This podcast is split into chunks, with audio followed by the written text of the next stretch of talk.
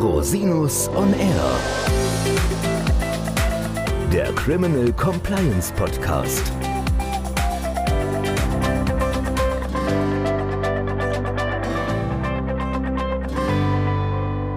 Herzlich willkommen zum Criminal Compliance Podcast. Schön, dass Sie wieder eingeschaltet haben. Mein Name ist Christian Rosinus und unser heutiges Thema ist Rassismusprävention in Unternehmen. Und ich möchte das natürlich nicht alleine machen, sondern ich habe mir eine ganz tolle Gästin eingeladen, Frau Laila Bürg. Sie ist Unternehmerin, Mentorin und Botschafterin für Diversity. Als Adoptivkind mit Wurzeln in Ghana und der USA ist sie gebürtige Karlsruherin. Sie ist Pädagogin und studiert Lehramt für die Förderschule. Laila Bürg berät Privatpersonen und Unternehmen rund um Fragen des Umgangs mit Rassismus und dessen Prävention. Hierum geht es auch in ihrem Podcast Still the Dream. Im Juli dieses Jahres war sie als Expertin vom Fernsehsender SWR in einer Talkrunde mit unter anderem Harald Schmidt zu sehen. Ihre Vision ist es, Menschen unterschiedlichster Herkunft zu verbinden und zu einem glücklichen Leben zu verhelfen. Denn unabhängig von unserer Verpackung sind wir alle wertvoll. Herzlich willkommen, liebe Leila. Vielen, vielen Dank. Dankeschön. Ja, schön, dass das geklappt hat, liebe Leila. Das freut mich ganz besonders, dass wir heute mal über das Thema reden können. Wir haben es ja im Vorgespräch schon mal erörtert. Diversity und Rassismusprävention insbesondere sind ein großes Thema aktuell auch in der Compliance- und Unternehmenswelt. Wir persönlich hatten schon mehrere Mandate in dem Zusammenhang, wo es eben Vorwürfe gegangen ist, die dieses Thema betreffen. Es gibt auch einige öffentlich bekannte Verfahren und das Thema ist umso wichtiger und liegt mir auch besonders persönlich am Herzen. Deswegen finde ich es klasse, dass wir heute mal darüber sprechen können. Ja, Leila, sag mal, wie kommst du dazu, dich mit diesem Thema so intensiv zu befassen, wie du es tust? Ja, wie so oft sind es natürlich eigene Erfahrungen. Ist bei mir natürlich auch der Fall, dass ich schon eigentlich seit meiner Kindheit natürlich Rassismuserfahrungen machen muss und auch gemacht habe. Und gerade als ich dann so ins Berufsleben gegangen bin als junge schwarze Frau in Deutschland, da war das natürlich dann noch mal ein bisschen extremer.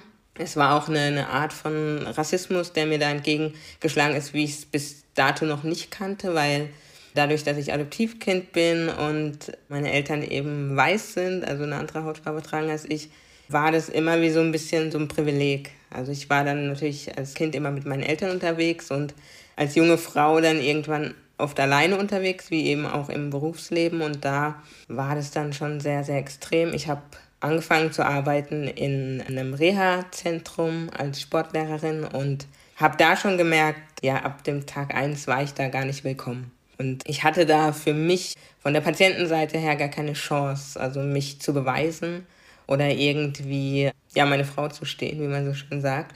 Das heißt, die Patienten haben mich da gar nicht akzeptiert, wollten mich dort nicht haben.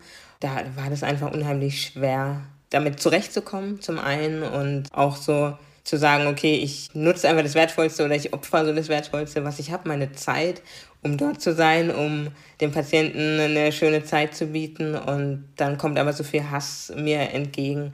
Das war für mich ganz, ganz schwierig, damit umzugehen. Hm, das ist fürchterlich. Darf ich fragen, woran sich das zum Beispiel festgemacht hat? Also auch verbale Entgleisung oder körperliche Entgleisung zum Beispiel? Ja, also es war von Anfang an, ich habe einfach gemerkt, es wird ganz viel hinter meinem Rücken geredet. Die Blicke natürlich, das ist auch so eine Sache.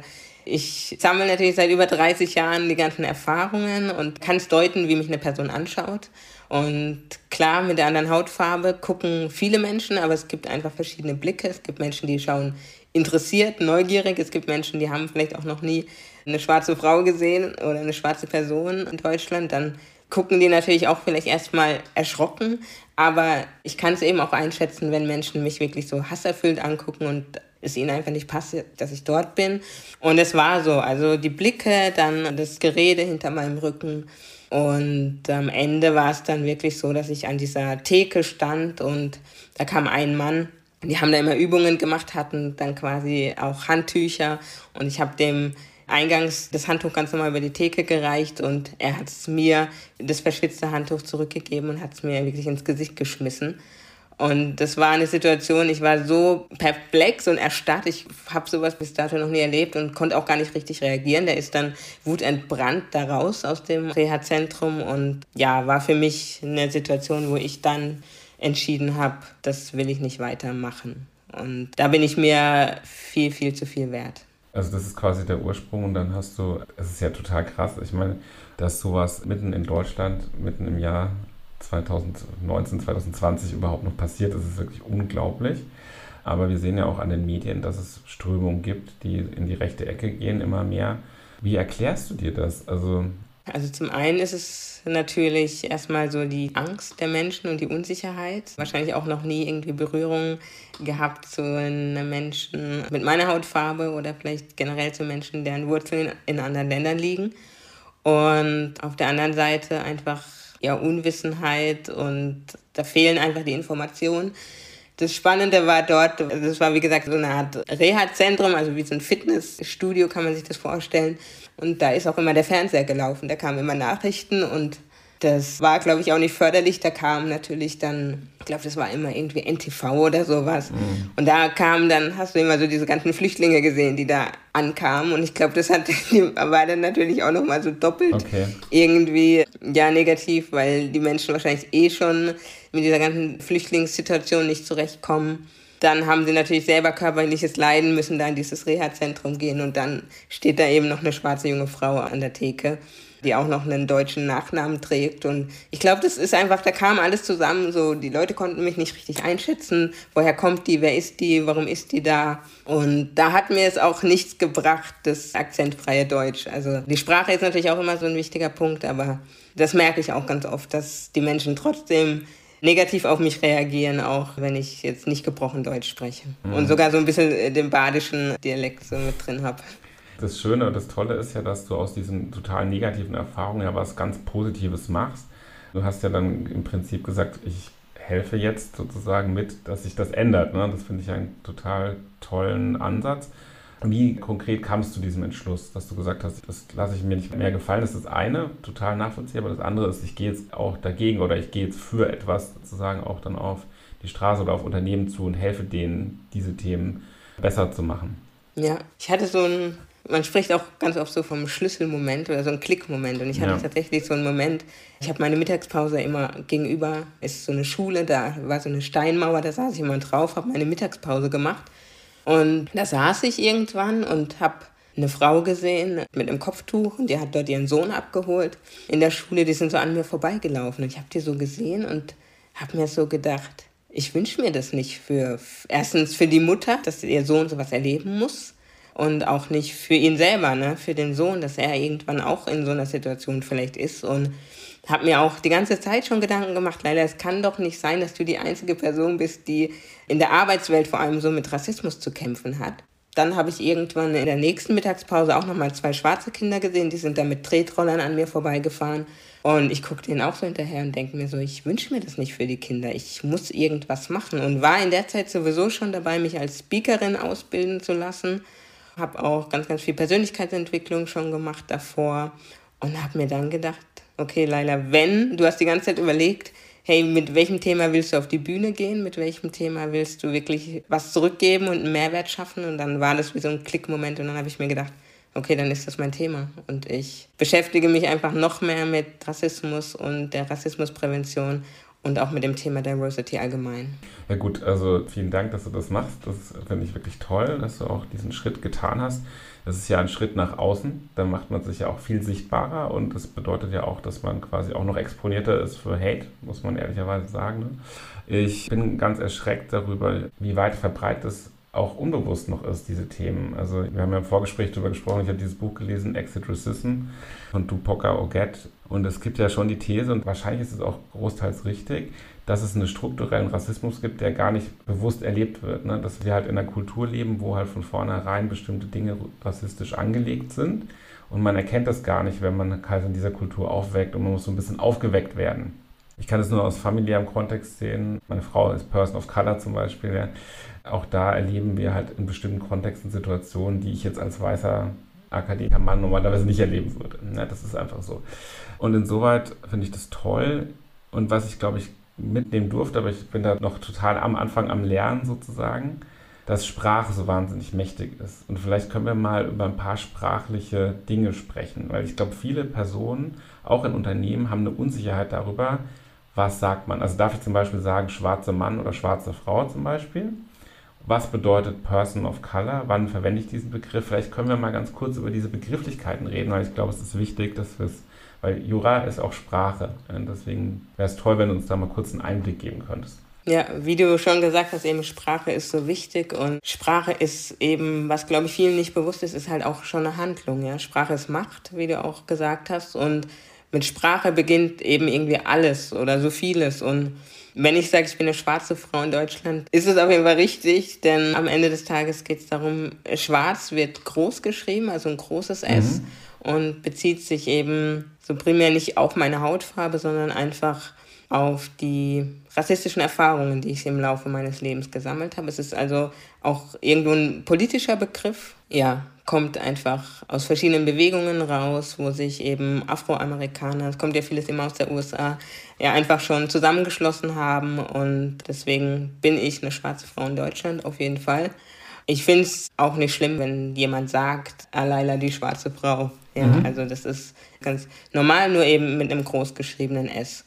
Ja, Person of Color, People of Color sind einfach alle Menschen, die sich als quasi nicht weiß definieren. Das heißt, wir sagen ja auch im Moment, gibt es so einen Begriff Bio-Deutsch, ja. was auch immer so genannt wird. Ist auch ähm, genau, wo ich auch immer so ein bisschen äh, denke, oh, ich weiß nicht, wer ist jetzt wirklich Bio-Deutsch und gibt es das überhaupt am Ende des Tages? Aber äh, ja, so People of Color sind einfach nicht weiße Menschen und da fallen auch, also sind nicht nur schwarze Menschen, sondern da fallen auch Menschen rein, die zum Beispiel asiatisch sind, ja, mhm. asiatisch aussehen, irgendwo in, in asiatischen Ländern ihre Wurzeln haben oder türkische Menschen oder äh, arabische Menschen, nordafrikanische Menschen. Genau, das sind eben People of Color.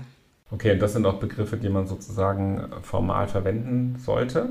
Genau, das sind Begriffe, die man verwenden sollte, verwenden darf. Allgemein ist es natürlich auch so, wenn ich jetzt mal rausgehe so aus dem unternehmerischen Kontext und jetzt wir in den ganz normalen Alltag gehen, klar, es gibt Menschen, die sagen, ich will aber so bezeichnet werden, ja, oder ach, mir macht das Wort nichts aus. Und da bin ich auch ein Mensch, der das dann akzeptiert und sagt, okay, am Ende des Tages soll sich jeder einfach nur wohlfühlen und soll die Bezeichnung für sich annehmen, die er für richtig hält. Aber es gibt natürlich tatsächlich einfach Bezeichnungen, die sind offensichtlich rassistisch. Es gibt auch schwarze Menschen, die das gar nicht wissen, ja, die zum Beispiel nicht wissen, okay, was ist jetzt richtig, welches Wort ist jetzt rassistisch, welches hat einen rassistischen Ursprung, welches nicht die haben sich halt damit noch nicht auseinandergesetzt. Habe ich ja auch ganz, ganz viele mhm. Jahre nicht. Und habe übrigens dann auch das Buch gelesen von Tupoka und da steht es auch alles nochmal ganz, ganz, ganz genau drin. Ja, jetzt gibt es natürlich einige Leute, gerade im konservativeren Milieu, die sagen, das ist alles übertrieben. Das ist alles eine Verhunzung der deutschen Sprache und man würde unterstellt bekommen, dass man rassistisch ist, obwohl man das natürlich gar nicht so meint, sondern das seien einfach nur Fakten und Gegebenheiten. Was sagst du dazu? Schwachsinn. ja, also auf der einen Seite verstehe ich die Aussage, aber die Sache ist die, wenn ich jetzt zum Beispiel als kleines schwarzes Mädchen immer zu Hause mitbekommen habe, das Wort ist rassistisch, ja, und das ist ja dann Fakt, es ist rassistisch und es kommt einfach aus einer unschönen Zeit und ich habe das einfach so in meinem Kopf, dann kann ja keine weiße Person hinkommen und das Wort einfach benutzen und sagen, hey, zum Beispiel das N-Wort, ja, das habe ich schon immer so gesagt und das sage ich jetzt auch heute.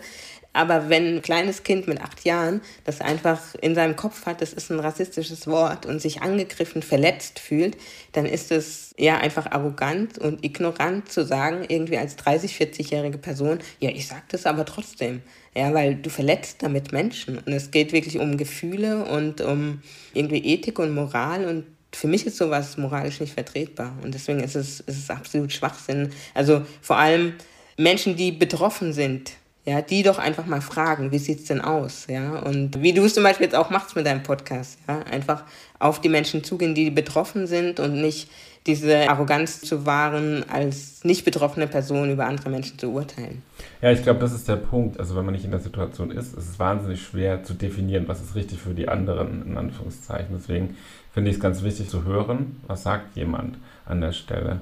Und es ist eine Frage der Rücksichtnahme und ich glaube, gerade im unternehmerischen Kontext ist es auch besonders wichtig, auch von Unternehmensseite aus, da ganz klare Vorgaben vielleicht auch zu machen, einfach um diese Sensibilität zu wahren. Das ist ja kein Vorwurf. Ich finde es immer sehr schwierig, Leute Vorwürfe zu machen, weil die kommen alle auf bestimmten Kontexten. Aber erklären kann man die Dinge schon, glaube ich, oder? Ja, genau. Erklären und auch sensibel, auch bei der Erklärung sensibel sein Ich verstehe es auch, klar, wenn jetzt jemand, wenn ich seit, was weiß ich, seit 40 Jahren irgendwie Worte benutze und dann kommt jemand mit einem Brechhammer und will mir da irgendwie andere Worte einprügeln, das macht keinen Sinn. Und auch eben im Alltag oder im Unternehmerischen, das macht keinen Sinn, sondern da einfach sensibel mit umgehen, das sensibel erklären den Hintergrund, auch die, gerade die rassistischen Bezeichnungen, den Hintergrund erklären, so dass es Menschen einfach nachvollziehen können. Und dann ist auch ganz, ganz wichtig, Zeit zu geben zu lernen, ne? weil es braucht Zeit. Wenn du, klar, wenn du ein Wort jahrelang benutzt hast und das dann rauszukriegen,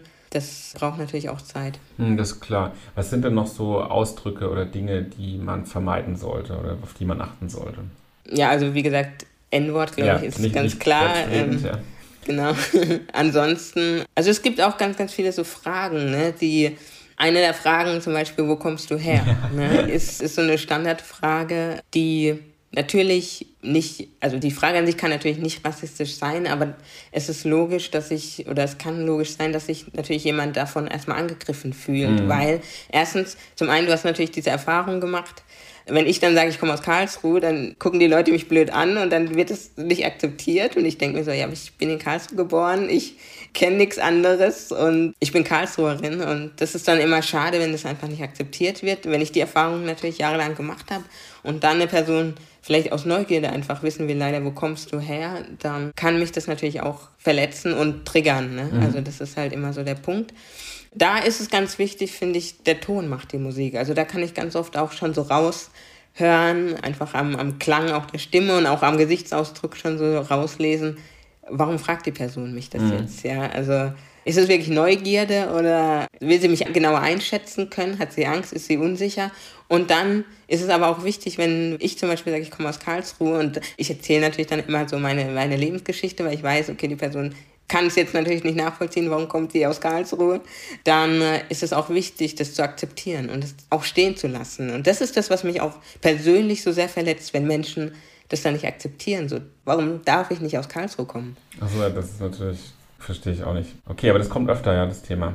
Ja, klar, natürlich. Das ist eigentlich schon Alltag so für mich. Mhm. Und ich habe auch verschiedene, also ich habe, glaube ich, über die Jahre mir wirklich verschiedene Techniken auch angewöhnt, damit umzugehen. Ne? Also manchmal, kommt natürlich auch immer darauf an, wie ich gerade drauf bin. Ich bin ja auch nicht immer, bei mir ist auch nicht immer alles Friede, Freude, Eierkuchen und da reagiere ich halt unterschiedlich. Hm, verstehe.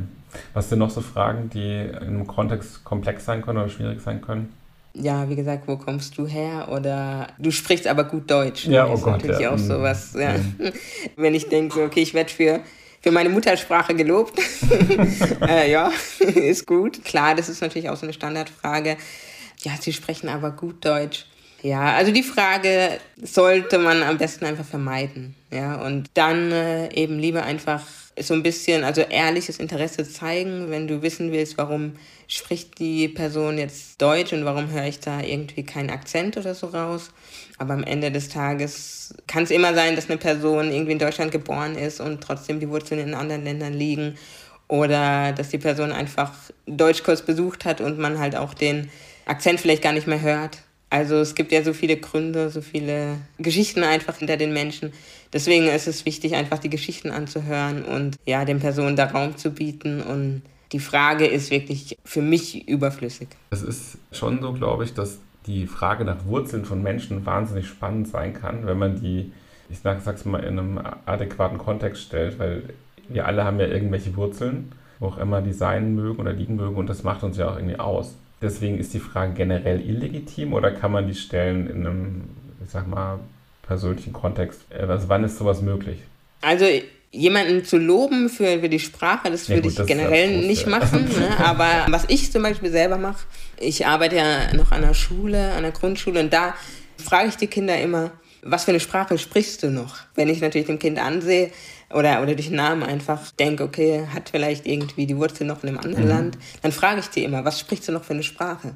So habe ich dann auch dieses, wo kommst du her oder wo kommen deine Eltern her, umgangen und die sagen mir dann die Sprache und klar, ich weiß es nicht immer, aber dadurch, wenn ein Kind dann sagt, ja, ich kann noch Türkisch oder so, dann weiß ich, okay, irgendwie ein Teil der Wurzeln liegen halt in der Türkei noch und so und dann kann man da auch sensibel natürlich auch weiterfragen. Aber das ist so eine Sache, wie ich es zum Beispiel immer mache. Und die freuen sich dann auch, einfach noch zu sagen, welche Sprachen sie noch können. Und das fasziniert natürlich. Also mich fasziniert es natürlich dann auch. Es ist ja auch ein Geschenk, mehrere Sprachen zu können. Ja.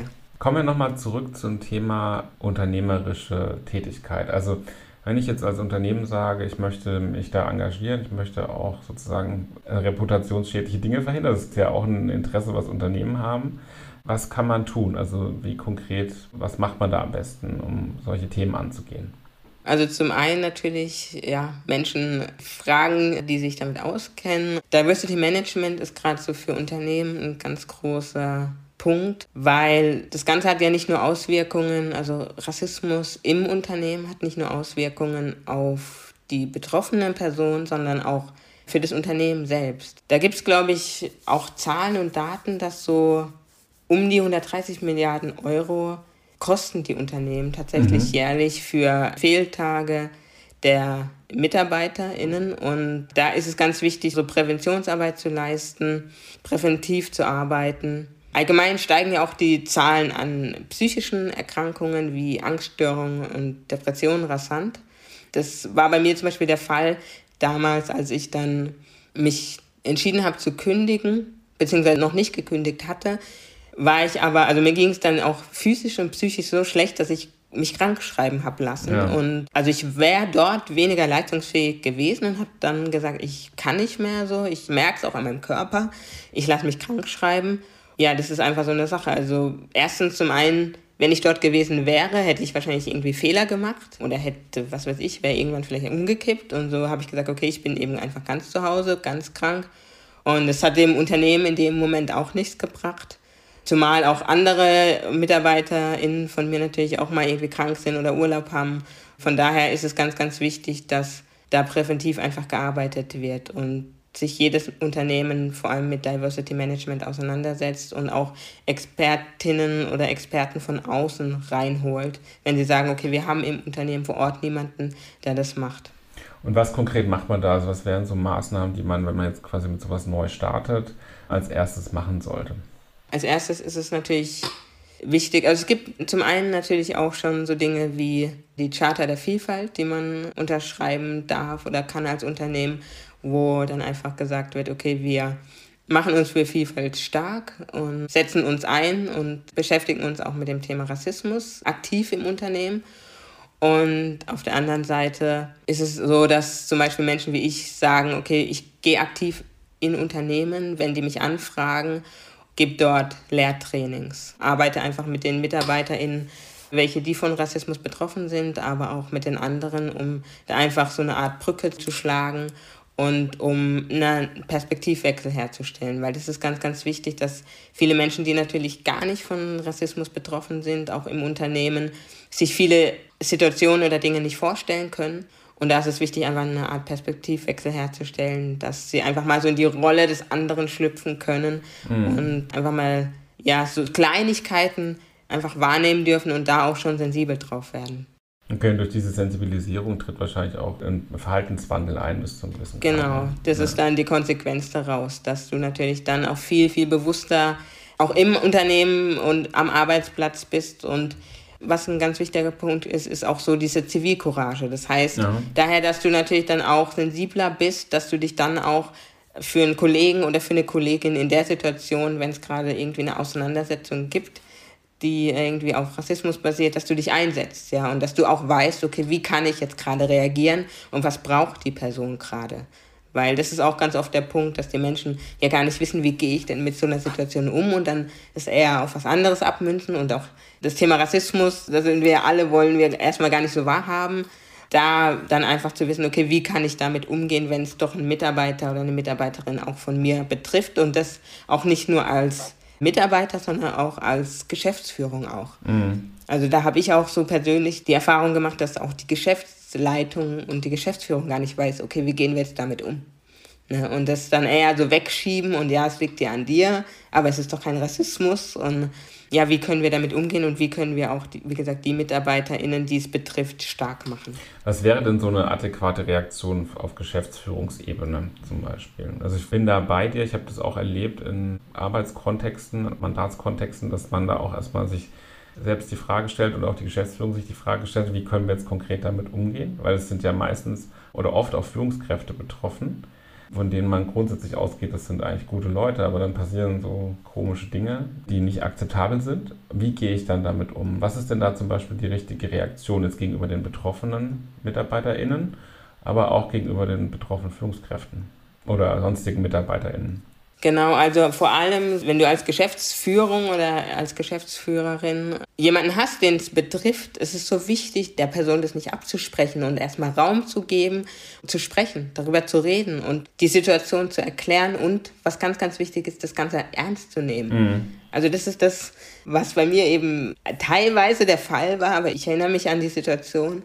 Es war wirklich, ich stand so Tränen überströmt mit meiner Kündigung da in der Hand und ich habe dann zu der das war, glaube ich, so eine Frau in dieser Personalstelle, irgendwie gesagt, ich will kündigen, ich kann nicht mehr so, mir geht es seit Wochen schlecht und ich mache hier so schlimme Erfahrungen und es sind rassistische Erfahrungen. Und das Erste, was die Frau zu mir sagte, ist, ja, da können wir doch nichts dafür. Also das war für mich so ein doppelter Schlag wirklich mm. ins Gesicht, weil ich mir dachte, also zum einen habe ich das doch gar nicht gesagt. Also ich habe doch niemals behauptet, dass das deren Schuld ist jetzt. Aber ich erkläre einfach nur meine Situation. Und ich habe mich mm. in dem Moment einfach nicht ernst genommen gefühlt. Und das ist so der Punkt, einfach, dass du ernst genommen wirst und dass du diesen Gefühlen erstmal Raum geben darfst und die einfach rausbringen darfst. Ja, dann natürlich die Mitarbeiter auch auf dem Prozess oder in dem Prozess zu unterstützen, weil es natürlich auch ganz oft so rechtliche Themen sind. Wie wir es auch vorhin schon hatten im Vorgespräch, da geht es auch wirklich um Beleidigungen Beleidigung, und um, ja. um strafrechtliche Dinge und da auch die Mitarbeiter ihnen unterstützen. Was können sie denn machen? Ich wusste auch nie, ach, es gibt eine Antidiskriminierungsstelle. Da kann ich ja mal hingehen und kann mich irgendwie informieren und, und darüber gibt es dann auch wieder Anwälte, die irgendwie mich unterstützen. Also so Sachen. Das sind einfach Dinge, die ganz, ganz viele Leute nicht wissen und dann im Unternehmen ja einfach alleine dastehen. Und da ist es wichtig, die Menschen in diesem Prozess einfach zu begleiten, auch als Geschäftsführer ja. oder als Geschäftsführerin. Da ist es mir auch wichtig als sozusagen Berater. Also wir erstatten dann auch Strafanzeigen für unsere Mandantinnen und Mandanten. Und da ist es wichtig, zum Beispiel auch die Strafantragsfrist einzuhalten. Ja, es gibt teilweise eine dreimonatige Strafantragsfrist. Das heißt, man muss auf solche Sachen auch schnell reagieren und die auch schnell aufklären. Man kann die nicht monatelang liegen lassen, wenn man dann effektiv noch was machen möchte.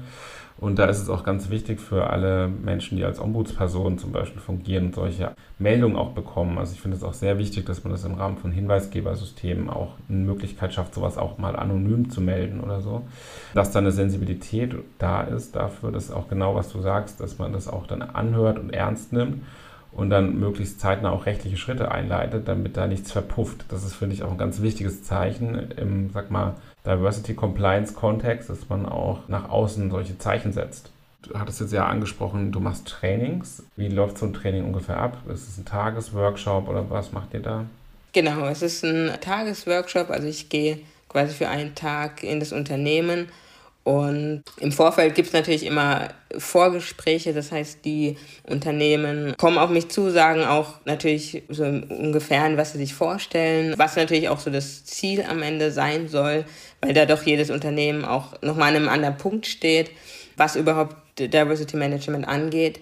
Und dann äh, bin ich meistens immer ein paar Wochen vorher da, bespreche das Ganze mit, ja, mit der Geschäftsleitung und dann schauen wir einfach, für welche MitarbeiterInnen ist das am besten? Wer braucht es gerade? Einfach, wer hat es am nötigsten? Und dann ja, gestalten wir das zusammen und ja, dann verbringen wir da einen Tag und ja, machen uns einfach eine gute Zeit. das ist wichtig, dass auch eine gute Zeit dabei ist. Ne?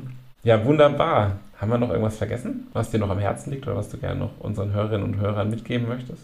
Also zum einen will ich mich bedanken bei dir natürlich, Christian, für die, für die Möglichkeit und für die Chance, hier mit dabei sein zu dürfen bei deinem Podcast, weil, wie gesagt, es ist für mich einfach so ein Herzensthema, so ein wichtiges Thema und das, das liegt mir einfach so sehr am Herzen. Und gerade weil ich so viele Monate davon selbst betroffen war, von Rassismus so im Unternehmen, ist es mir einfach so eine Herzensangelegenheit, da was zu tun und auch als Expertin weiterhin natürlich dazustehen, weil ich auch ganz oft so das Gefühl habe, dass viele Menschen gar nicht wissen, okay, was kann ich alles machen, wie kann ich damit umgehen und was kann ich machen, wenn es in meinem Unternehmen zu rassistischen Vorfällen kommt. Und deswegen ist es mir immer, immer so eine Herzensangelegenheit, wenn ich dann darüber sprechen darf.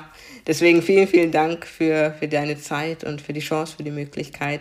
Und ansonsten wünsche ich mir natürlich für die ganzen Unternehmen, dass die sich mit den Themen auseinandersetzen und es nicht nur vielleicht, weil es gerade aktueller denn je ist, aufgrund von, in meinem Fall jetzt die Black Lives Matter Bewegung und so weiter, sondern dass das einfach allgemein das Thema Diversity ein Thema ist, was eben auch in fünf und in zehn Jahren immer noch genauso präsent ist wie heute, weil ich denke, am Ende des Tages geht es darum, dass wir alle ja irgendwie so gut es geht miteinander zurechtkommen und wir müssen uns nicht alle mögen und umarmen, aber zumindest ja irgendwie akzeptieren und tolerieren. Ja, dass das Thema einfach gerade in Unternehmen immer irgendwie präsent ist und immer irgendwie bei jedem im Hinterkopf ist. Alleine weil irgendwie jeder oder fast jeder Mensch arbeiten gehen muss. Und da ist es einfach wichtig, weil wir so viel Zeit auch auf der Arbeit verbringen, am Arbeitsplatz, dass wir uns da wohlfühlen. Ja, vielen, vielen Dank, Leila. Das war ein ganz tolles Schlusswort. Ich danke dir, dass du dir die Zeit genommen hast, das hier zu machen. Das ist wirklich toll und ich finde dein Engagement wunderbar. Und ich, ich würde mir wünschen, liebe Hörerinnen und Hörer, dass Sie vielleicht in Kontakt treten und diese Chance nutzen, sich an der Stelle auch weiterzuentwickeln. Die Kontaktdetails von Frau Bürg finden Sie in den Show Notes. Ich habe auch mal den Link zum Podcast aufgenommen und auch zu dieser SWR-Sendung. Die ist auch sehenswert. Wenn Sie Fragen haben, wenden Sie sich auch jederzeit gerne an mich unter info at rosinus-on-r.com. Bis zum nächsten Mal. Ich freue mich auf Sie.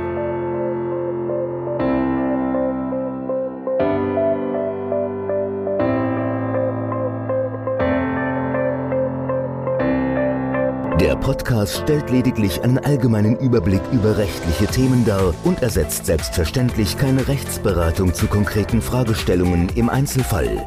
Bei Fragen wenden Sie sich an Rechtsanwältinnen und Rechtsanwälte Ihres Vertrauens, natürlich auch gerne an uns. www.rosinus-on-r.com oder unter www.rosinus-partner.com.